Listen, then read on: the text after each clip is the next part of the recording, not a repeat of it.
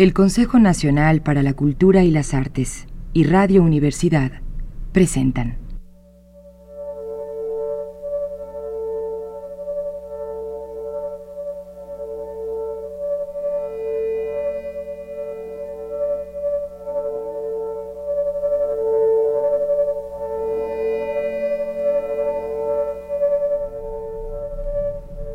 La llave del tiempo.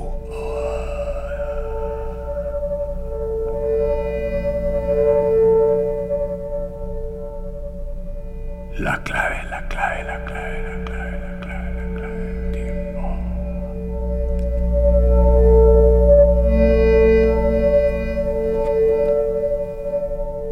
La nave del tiempo.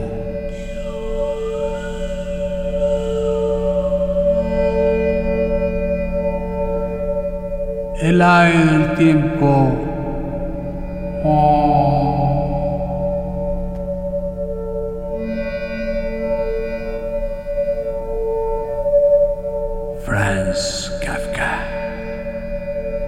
Profeta de un mundo sin memoria.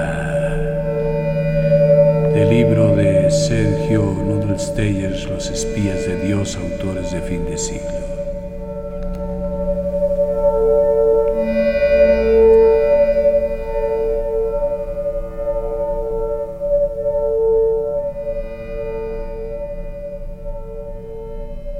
Franz Kafka, ese perturbador genio neurótico y brillante escritor, es una figura cuya obra literaria es hoy estudiada y analizada con interés y profundidad por las jóvenes generaciones.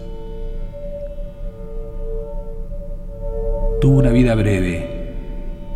Murió a los 41 años de edad y no obstante ha sobrevivido y sobrevive con vigencia incaducable debido a una obra cuyo contenido y proyección no tienen par.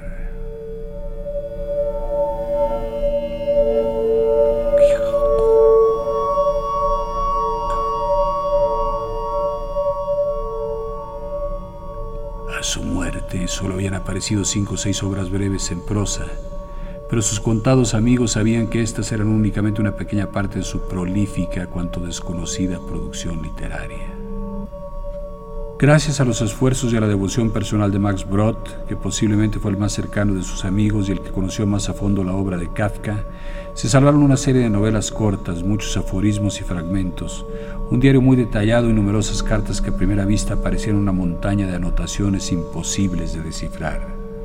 No hubo que esperar mucho. Poco tiempo después de la muerte de Kafka, su voz pura y melancólica empezó a influir en millones de hombres que creyeron en su obra y la comprendieron.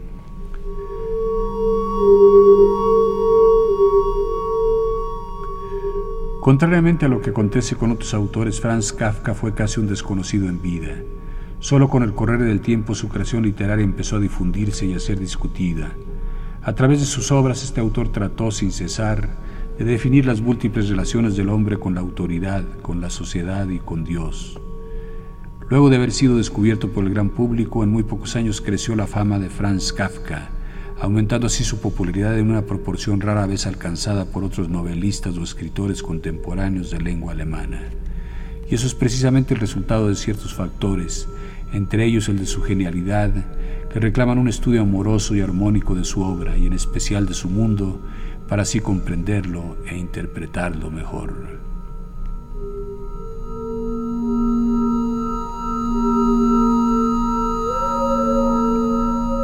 Hoy podemos constatar cómo Kafka, creador de un universo poéticamente homogéneo y coherente, está requiriendo interpretaciones más hondas y detalladas.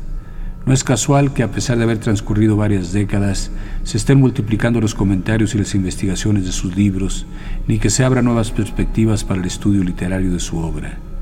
Ya se ha dicho que la gran literatura es adaptación a las necesidades de las sucesivas generaciones de lectores que, insertos en la propia historia, verán en la obra de arte algo diferente de lo que vieron y juzgaron las generaciones anteriores. Kafka fue uno de los más serios y profundos precursores de la literatura angustiosa de nuestro tiempo. Max Brod salvaba así para la posteridad los manuscritos que Kafka le había pedido destruyese.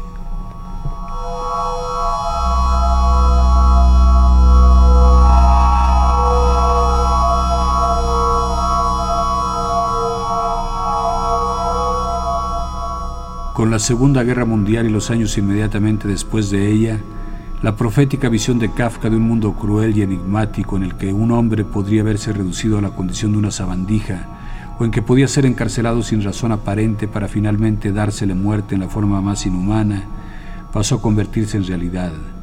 Lo que solo era una metáfora se trocó en una experiencia trágica.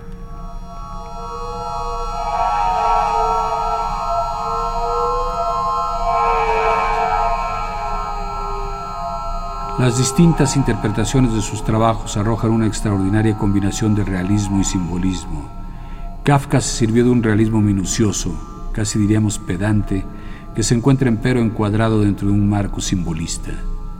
La concienzuda descripción de la trivialidad de la vida no constituyó para Kafka un fin en sí mismo, sino el material del cual se valió para levantar su construcción de parábolas simbólicas, a las que juzgaba ser el único modo adecuado para expresar la extrema complejidad del mundo y su más multifacético reflejo sobre su propio ser. De este modo transporta Kafka al lector del mundo de la realidad a esferas imaginarias, sin darle tiempo a que piense en lo que aconteció y sin permitirle tampoco que su excitada imaginación se debilite.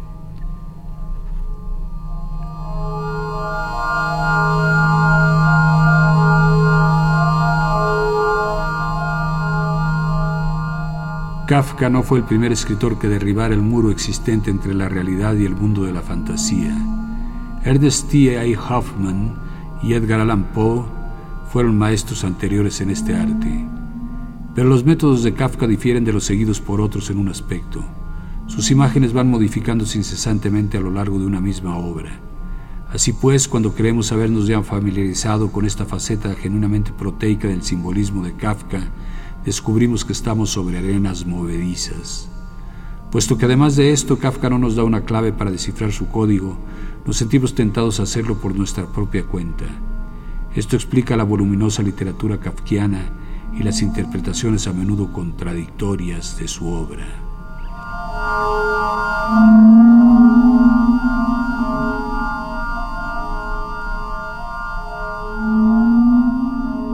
Propio Kafka tenía conciencia de la multiplicidad de facetas de sus trabajos e imprimió expresamente esa característica a su obra. El estilo es el propio hombre, decía Buffon. El estilo de Kafka expresa su incertidumbre ante el mundo. Para él todo aspecto de la vida era complejo y quedaba más allá de la capacidad humana de entendimiento.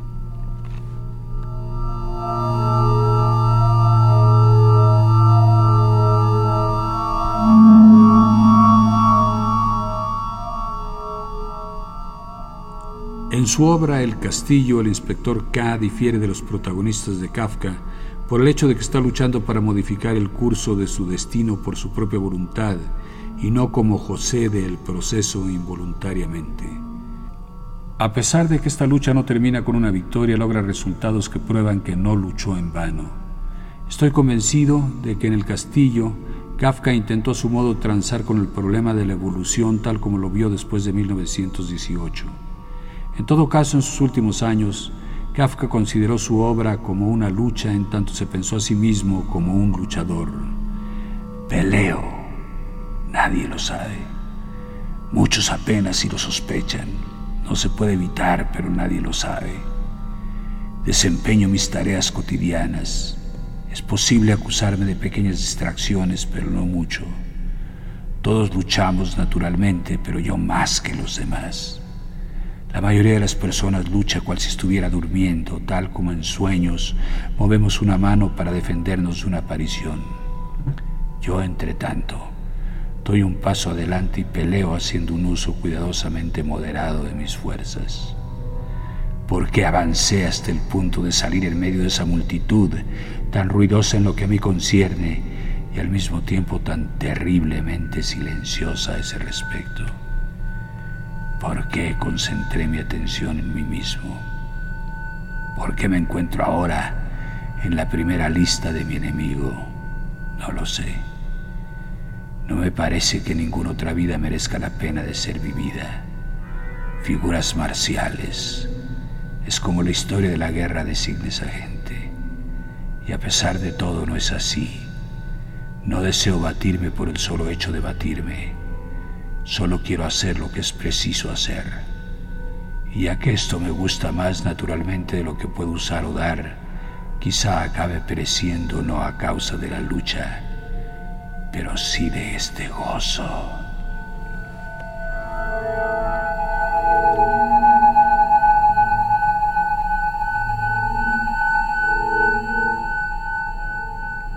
Todos los protagonistas de Kafka se parecen en alguna forma a su autor. Son hombres de negocios, empleados de escritorio, artistas. En general se encuentran perdidos en el torbellino de la vida cotidiana y de repente se ven acosados por la idea de que sus vidas están vacías y equivocadas. Al trazar estos retratos de vidas deformadas y desprovistas de sentido y objetivo, Kafka criticaba sin proponérselo al mundo de la clase media de su tiempo a la que él mismo pertenecía. La primera etapa de esta crítica está representada por uno de sus primeros esbozos, El Mercader, escrito allá por 1907-1908, en el que hace un uso que resulta demasiado económico de medios y de una técnica de monólogo interior en dos niveles. Constituyó un relato cuidadoso y casi científico de la vida errónea de su estrato social. En algunas de las obras cortas de Kafka escritas durante la Primera Guerra Mundial, esta crítica constituye una expresión aún más amplia, sin que abarque a más individuos aislados, pero sí a toda una pequeña burguesía. De este modo, en un antiguo documento que dice tratar de una vieja crónica escrita por un viejo zapatero chino, leemos, Parece que hubo muchas cosas descuidadas en la defensa de nuestro país. No le hemos prestado atención sino hasta ahora y hemos estado ocupados con nuestro trabajo. Y acaba diciendo, a nosotros, artesanos y mercaderes, nos fue confiada la tarea de salvar a nuestro país. Entre tanto no podemos cumplirla y jamás nos jactaremos de que podíamos hacerlo. Es un error y como consecuencia del mismo moriremos. Milán Kundera, escritor checo en un trabajo que intituló acerca de lo kafkiano, ha señalado que antes de Kafka, los novelistas desenmascararon las instituciones como palestras donde chocaban distintos intereses personales o sociales. En Kafka, la institución es un mecanismo obediente a sus propias leyes programadas. No se sabe por quién ni cuándo, que no tiene nada que ver con intereses humanos y que son, pues, ininteligibles. Y agrega, pero si la vida del hombre no es más que una sombra y si la verdadera realidad se encuentra en otra parte, en lo inaccesible, en lo inhumano y sobrehumano se entra de golpe en la teología. En efecto, los primeros exégetas de Kafka explican sus novelas como una parábola religiosa. Si es preciso ser prudente en cuanto a las identificaciones a veces gratuitas entre la vida y la obra de un autor, conviene empero señalar aquí que en el caso de Kafka, la vida y la obra se parecen extrañamente y que hay entre ellas verdadera correspondencia. Evidentemente solo es cuestión de correspondencia y no una obra que sería más o menos una transposición de la vida, porque aún seguimos ignorando cómo puede convertirse en forma la chispa de la vida. Sin embargo, aquí en la obra de Kafka volvemos a encontrar los eventos de su vida refundidos por el acto creador y transformados en parte integrante de la obra.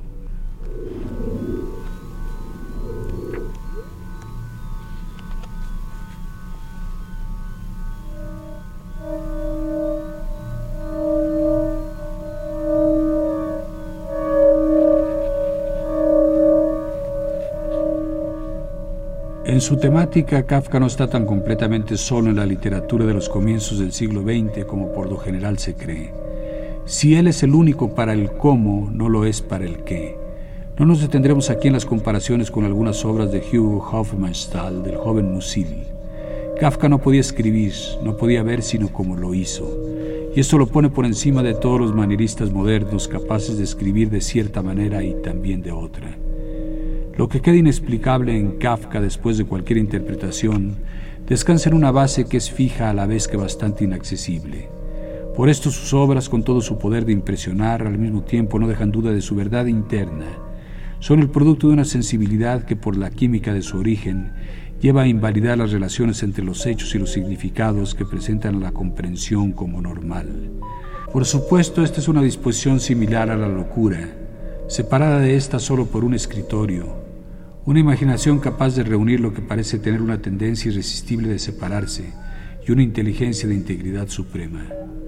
Un padre que no es Dios levanta un dedo y provoca un temblor. Alguien se despierta de un sueño y es lo que pudo haber soñado que era. Un perro ladra en algún sitio en la noche y se cuestiona la oportunidad de la sobrevivencia intelectual. Un malentendido cualquiera y será nuestra ruina. Una falsa alarma en la campana nocturna que se atiende y nunca se puede componer. Una ofensa visible al ojo causa que un volcán de culpabilidad haga erupción. Si no fuera con Kafka, fuente de creatividad extraordinaria, este desajuste entre la ocasión y la respuesta sería la locura, o por lo menos la neurosis o la histeria. Y si el observador de la vida de Kafka y de su trabajo está de humor frívolo, se le puede ocurrir llamar a este estado mental una situación kafkiana, palabra que ha entrado a formar parte de nuestro vocabulario.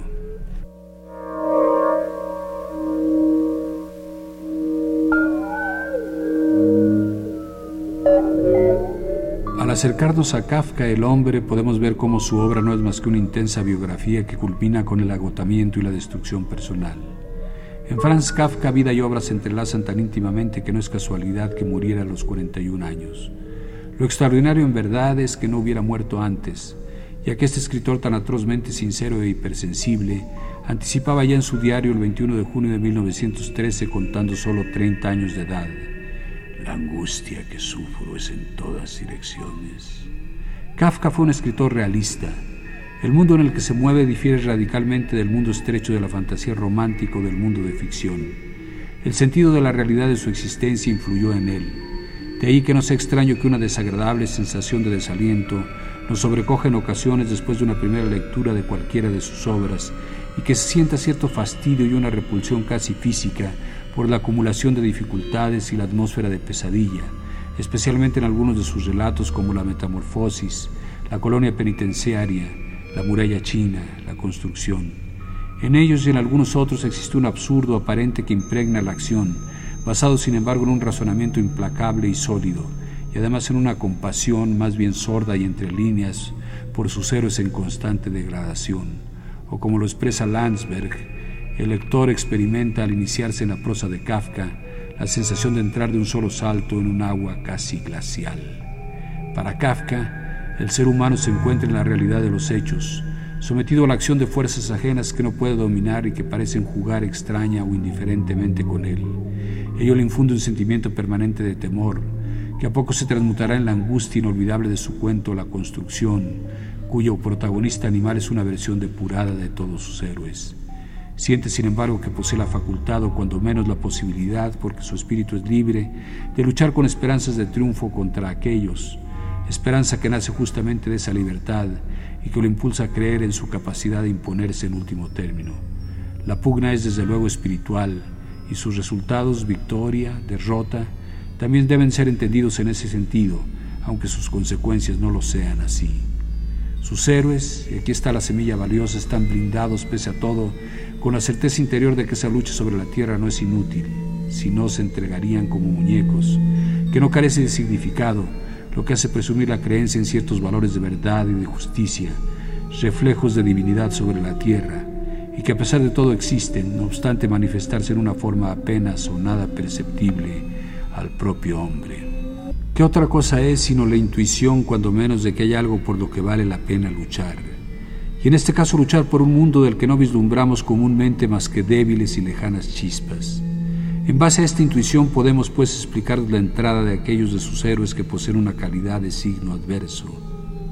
Y esos esfuerzos tremendos e incesantes que sitúan al protagonista kafkiano cada vez más lejos del punto de partida, en un retroceso continuo, y que se multiplican hasta agotarlo, no revelan acaso que vale la pena jugar la partida por el peculiar monto de la apuesta. ¿Y qué otra cosa puede estar en juego sino la misma existencia de los valores absolutos, Dios o lo indestructible, como se complace Kafka en denominarlo repetidamente.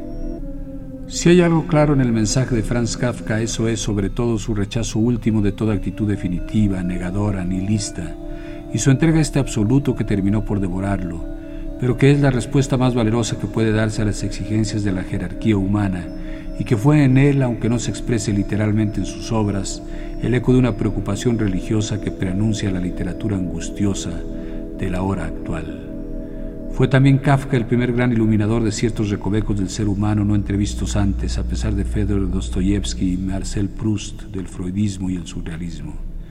Sin embargo, no hemos de omitir el lado negativo, el fatalismo de Kafka. Salvo algunas líneas de sus trabajos, Kafka inducía en sus lectores la creencia de que nada se podía hacer para cambiar su suerte. Era indudablemente parte del carácter de Kafka asustarse por creer en algo que podía ser ilusión. Pienso que este tema entró en juego cuando el propio Kafka, ocupando un lugar en la sociedad, consideró el momento de resolver los problemas de su vida volviéndose hacia la clase trabajadora. Sus contactos con anarquistas checos, intelectuales comunistas y su trabajo para la compañía aseguradora de accidentes de trabajo le abrieron estas perspectivas. Este problema lo resuelve Kafka en el primer capítulo de su novela América. Y aunque la respuesta sea negativa en toda su obra con tan alta carga emocional, no hay escena alguna tan emotiva como aquella en la que describe al joven Karel Rosman despidiéndose de su camarada de trabajo, o sea, Kafka, diciendo adiós a su ideal de rapprochement con la clase obrera. Por bien que la separación de los dos en la novela sea definitiva, Kafka siguió teniendo debilidad por la clase trabajadora. En 1918 describió en su cuaderno de notas un programa para la desvalida clase obrera. En el castillo, el inspector K lucha por sentirse unido e identificado con una comunidad de gente trabajadora, hasta aceptando su propia degradación para convertirse en uno de ellos. Está convencido de que este es el camino que lleva al castillo, es decir, a una vida de acuerdo con la ley. Es inútil especular respecto de cómo se hubiese desenvuelto Kafka en el caso de que hubiese vivido más tiempo. La historia no conoce del sí, solo acepta lo ocurrido. De las cosas que la vida exige, no traje que yo sepa ninguna conmigo salvo la común flaqueza humana. Con ella, en ese sentido, constituye una fuerza inmensa. Absorbí poderosamente todo lo negativo de mi época que a pesar de todo está muy cerca de mí que nunca tuve el derecho de condenar y que por el contrario casi la represento. No poseo por herencia una participación en la facción positiva. No fui introducido por la marchita y pesada mano del cristianismo como Kierkegaard, ni alcancé a vislumbrar el último rincón del manto de oración judío. El punto culminante de la influencia y la fama de Kafka se produjo sin duda alguna en los años 40 o a principios de los 50. A muchos les irritaban los escritores que veían en Kafka el Dante de la era moderna. Un modo de ver que todavía cabe encontrar y que solo puede sostenerse si vemos el mundo de Franz Kafka como un infierno seglar, en cuyas puertas sigue leyéndose la inscripción de que a los que entren puede decirse les dejad toda esperanza. Es seguramente la terrífica ausencia de una interconexión entre los ordenados mundos visible e invisible lo que diferencia a Kafka del Dante. Si Kafka tuvo un vislumbre de la tierra prometida fue en el sentido de que él personalmente estaba maldecido y condenado como Moisés a jamás entrar en ella.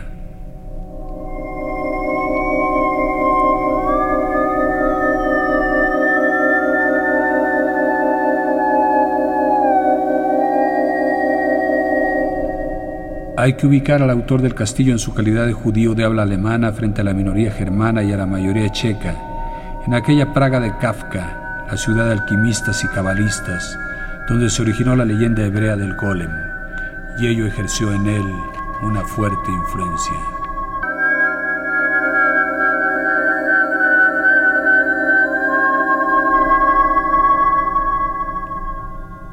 A pesar de toda su tristeza por la imperfección y la falta de claridad de los sentimientos humanos, Kafka estaba convencido de que había verdades inconmovibles. No lo expresó con palabras, pero sí con la conducta de toda su vida. Por eso, no obstante la depresión que trasuntaba, como lo señala su biógrafo Max Brod, se sentía uno bien a su lado. Se revelaba lo indestructible, el comportamiento de Kafka, discretamente suave pero firme, era por así decir una subgarantía de las leyes eternas de la vida, la razón y la bondad. Su escepticismo y su ironía eran sin duda casi limitados pero no había para él escepticismo alguno en el carácter y la esencia de un Goethe, por ejemplo. Demostró su fe en un mundo absoluto, pero nos equivocamos, somos demasiado débiles, no lo captamos. Junto a la fe en lo absoluto advierte Kafka la insuficiencia humana. Estar cerca de Dios y vivir rectamente eran para él términos idénticos. Como parte del pueblo hebreo, Kafka muestra profunda preocupación por esta situación anómala de los suyos, diseminados en todos los puntos cardinales del planeta, entonces sin una patria, y siente su propia existencia desarraigada. Desde el libro de Job nadie ha disputado tan reñidamente con Dios como en el proceso y el castillo de Kafka o en su colonia penitenciaria, donde la justicia está representada por la imagen de una máquina ideada con cruel refinamiento inhumano, casi diabólico, y un arbitrario administrador de esa máquina. De manera análoga, Dios hace en el libro de Job todo aquello que al hombre le parece absurdo e injusto, pero en realidad al hombre solo le parece así, y el resultado último que se da tanto en Job como en Kafka es la comprobación de que la medida con que trabaja el hombre no es la misma que se utiliza en el mundo del absoluto. ¿Es esto agnosticismo? No, pues queda el sentimiento fundamental de que con todo el hombre está ligado en forma secreta al reino trascendente de Dios, solo que no es la forma común, chata, racionalmente concebida de estar ligados. Y la terrible duda con que el ingenio renovador y la fantasía extraña y siempre creadora de Kafka desgarra nuestro sistema moral que no puede ser subsanada ni con frases, ni con abrir devotamente los ojos, ni con semicompromisos con lo malo, con bellas canciones, sino únicamente con un sentimiento de lo positivo inmensamente elevado que se atreve a resistir a estas actitudes francamente negativas. El haber registrado sin encubrimiento lo negativo y terriblemente defectuoso de la naturaleza, y el haber visto sin embargo siempre en lo más hondo del corazón el mundo de las ideas. Esto era lo sobresaliente de la vida y la obra de Kafka. Eso era lo que como una especie de revelación, serenidad y seguridad se nos aparece en medio de los sufrimientos y las confusiones. Esto se manifestaba de él a sus amigos sin que jamás hubiera hablado al respecto una palabra. Kafka ha sido, de todos los creyentes, el menos iluso, y de entre todos aquellos que ven al mundo sin ilusiones, tal cual es, ha sido el creyente más inquebrantable.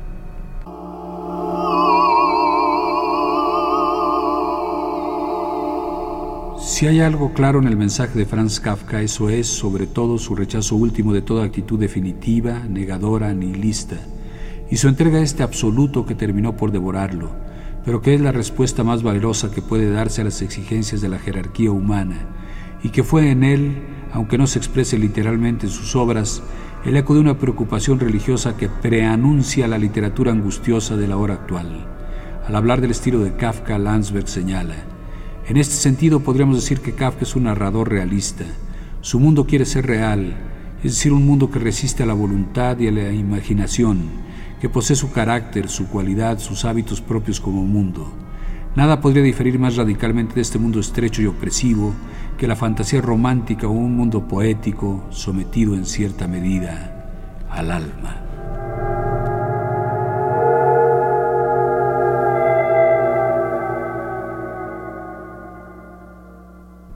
El Consejo Nacional para la Cultura y las Artes y Radio Universidad presentaron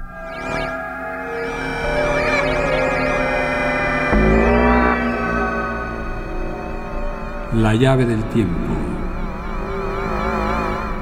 La clave del tiempo. La nave del tiempo.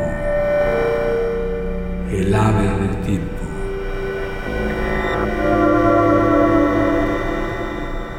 Del libro Los espías de Dios, autores de fin de siglo, de Sergio Nudelsteger, Franz Kafka, profeta de un mundo sin memoria.